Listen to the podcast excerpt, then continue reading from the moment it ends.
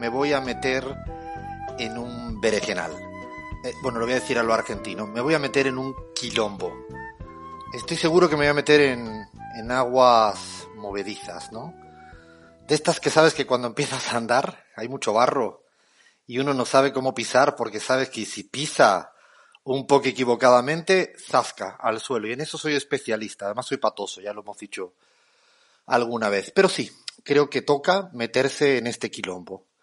Lo voy a decir así para arrancar sin matices y bueno, el ratito que tenga, a ver si soy capaz de, de, matizarlo. El lawfare, la persecución judicial como arma de doble filo. Sí, sí, tal como suena.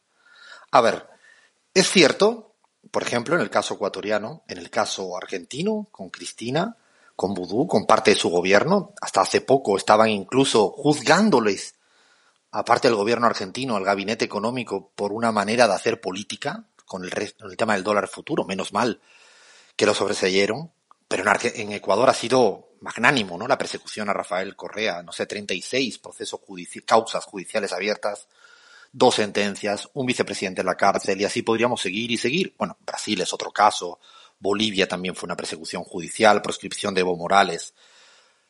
Vaya por delante. No voy a infraestimar, ni a subestimar, ni a infravalorar el lawfare. Existe y es durísimo. Es durísimo contra los procesos y proyectos progresistas en la región. Ahora bien, punto y seguido. ¿Qué quiero decir? Y es que si todo lo queremos explicar por el lawfare, cometeremos un gravísimo error. Un gran, gran error. Si al final se convierte en una suerte de argumento monopólico, único, donde todo lo que ocurre en campaña electoral y fuera de campaña electoral lo queremos entender a partir de esa única dimensión, creo que empezaremos a sufrir de miopía, a perder cierta lucidez y a no tener capacidad explicativa para entender la complejidad de los procesos políticos y electorales. Y esto lo digo porque también, y lo digo con interrogante, ¿será que el lawfare, de abusar tanto de él, al final acaba siendo devaluado? Porque de tanto, tanto repetirlo, acaba pues realmente no teniendo ninguna repercusión.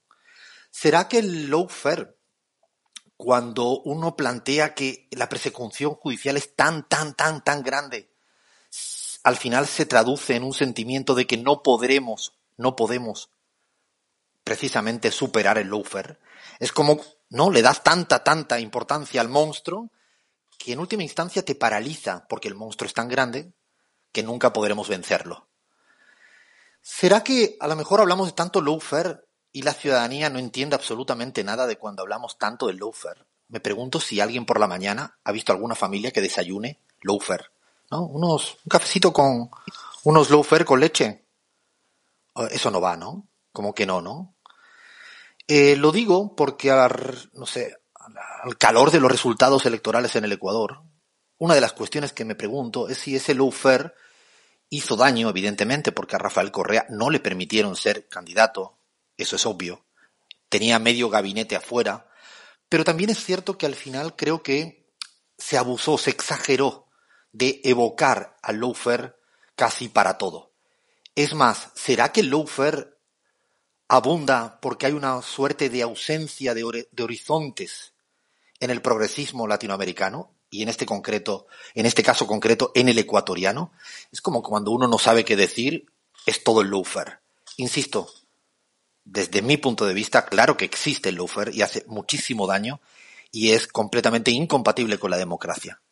Pero también mucho cuidado con exagerarlo porque puede tener un efecto boomerang. Arrancamos. Esto es La Pizarra. Dale play, Fer, pon buena música.